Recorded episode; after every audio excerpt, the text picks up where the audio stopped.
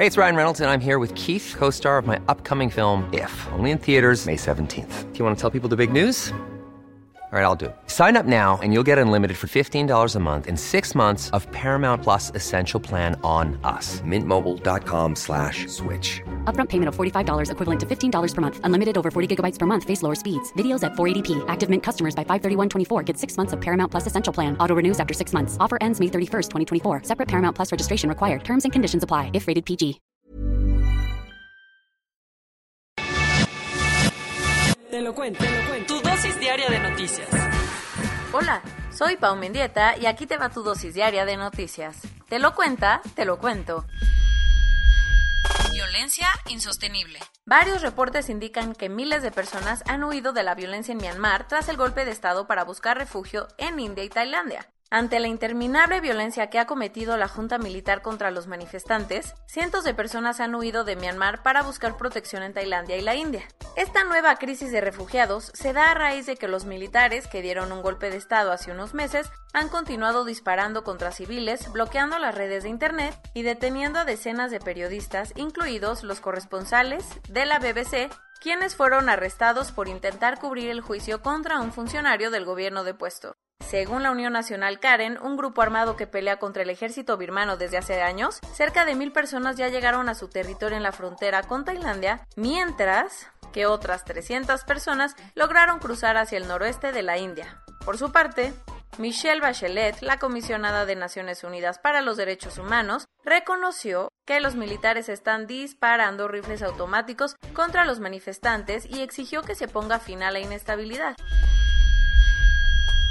Oigan, ¿y el bolillo quién lo paga? Después de un sismo de 5.9 grados el viernes, las alarmas sísmicas de la Ciudad de México se volvieron locuaces durante el fin de semana. El viernes por la noche las alertas sísmicas se activaron en la Ciudad de México ante la llegada de un sismo de 5.9 grados de magnitud que tuvo su epicentro a unos 60 kilómetros al sureste de San Marcos Guerrero. La jefa de gobierno capitalina, Claudia Sheinbaum, informó que, informó que los cóndores del gobierno sobrevolaron la Ciudad de México y reportaron saldo blanco. Y aún no se nos baja el y la pena de presumir la pijama con los vecinos cuando el sábado por la mañana los altavoces volvieron a sonar la alarma muy amablemente. Miles de chilangos salieron de sus casas medio dormidos para enterarse que nunca hubo un movimiento telúrico y todo se trató de una falla en el C5 chilango. Hijos de la fruta. Momentos después del incidente, Claudia Sheinbaum dijo que tomaría cartas en el asunto porque es muy grave y no es algo menor. Y lo hizo, sí.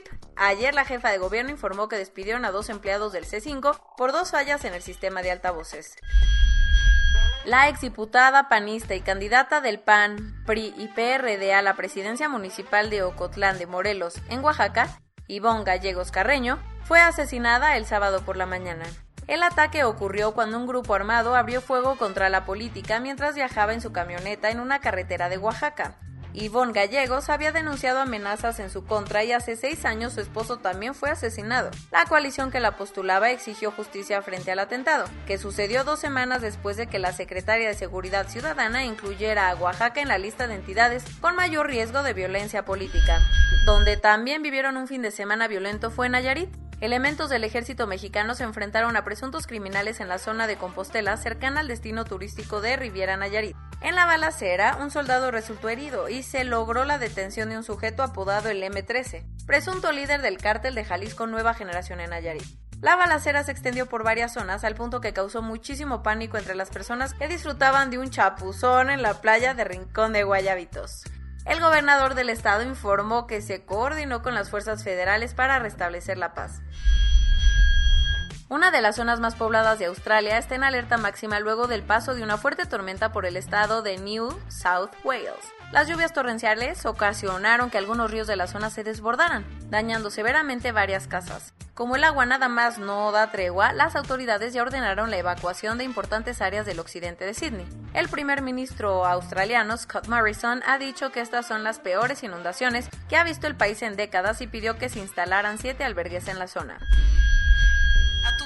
le urge abrir Instagram? Tal vez ya no tendrá que esperar a cumplir los 13 años porque Facebook está trabajando en una versión de Instagram para niños de entre 6 y 13 años, la edad mínima con la que hoy puedes abrir una cuenta. A través de un comunicado interno, la empresa informó que está desarrollando una plataforma segura y que tenga la supervisión de los padres, algo similar a cómo funciona Messenger Kids. La idea detrás es que los niños estén en contacto con sus amigos, encuentren nuevos hobbies e intereses, siempre bajo la supervisión de los adultos. Después de una semana repleta de cientos de temblores en Islandia, un volcán cerca de la capital Reykjavik empezó a hacer erupción el fin de semana. Desde el viernes por la noche, el Fagradalsfjall, ubicado a unos 40 kilómetros de la capital, iluminó el cielo oscuro con una potente expulsión de lava. La oficina meteorológica del país informó que la fisura tiene unos 200 metros de largo, por lo que se ordenó que ninguna aeronave sobrevolara la zona. A pesar de las impresionantes imágenes, las autoridades aseguraron que la erupción no representa mayor peligro para la población. El dramatismo llegó a las playas de Acapulco con la final del abierto mexicano de tenis que acabó en manos del alemán Alexander Zverev. Con un público en las gradas respetando las medidas de seguridad, la final del torneo empezó con un Stefanos Tsitsipas ganándole el primer set al alemán. Sin embargo, para el final del partido, Alexander se logró imponer al griego con un marcador 6 a 4 y 7 a 6. En una gran exhibición de lo mejor del tenis mundial, Alexander se llevó su decimocuarto campeonato de la ATP, ubicándose como una de las promesas del deporte. Corona News Global, en el mundo.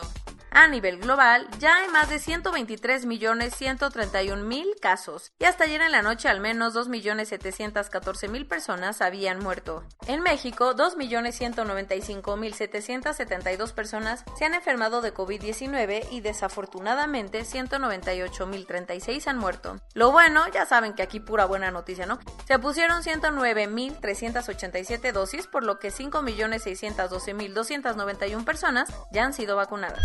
Andrés Manuel López Obrador aseguró que su objetivo es vacunar a todos los adultos antes de que llegue la tercera ola de contagios. Este, y desde dónde somos este, adultos o cómo está el rollo. Largas filas y miles de personas sin recibir las dosis fue el resultado de la jornada de vacunación en Guadalajara durante este fin de semana. En manifestaciones en varias plazas públicas del país, padres de familia exigieron que sus hijos puedan regresar ya a clases presenciales. Como Chichen Itza estaba cerrado para evitar aglomeraciones, el descenso de Kukulcán se transmitió en vivo para celebrar la llegada de la primavera. Por si no te enteraste, la Ciudad de México seguirá una semana más bajo el semáforo naranja. El Instituto Serum de la India, el mayor productor de vacunas a nivel mundial, le informó a Brasil, Arabia Saudita y Marruecos que los próximos cargamentos de la vacuna de AstraZeneca sufrirán retrasos. No, pues está cañón. Las autoridades ordenaron un toque de queda en Miami Beach desde las 8 de la noche y hasta las 6 de la mañana para controlar los contagios de cara al Spring Break. Más de la mitad de la población adulta en Reino Unido ya recibió al menos una dosis de la vacuna, igual que en México, ¿no? Los organizadores de los Juegos Olímpicos de Tokio informaron que las Olimpiadas solo se realizarán con aficionados japoneses, prohibiendo la entrada de visitantes extranjeros. Una protesta contra las medidas de confinamiento de casi 20.000 personas en la ciudad alemana de Kassel terminó en un fuerte enfrentamiento con la policía. Ante la baja respuesta inmune que se ha observado en algunos casos, los Emiratos Árabes Unidos empezarán a poner una tercera dosis de la vacuna de Sinopharm en algunas personas. Y esto es todo por hoy. Nos vemos mañana con tu nueva dosis de noticias. Pau Mendieta se despide.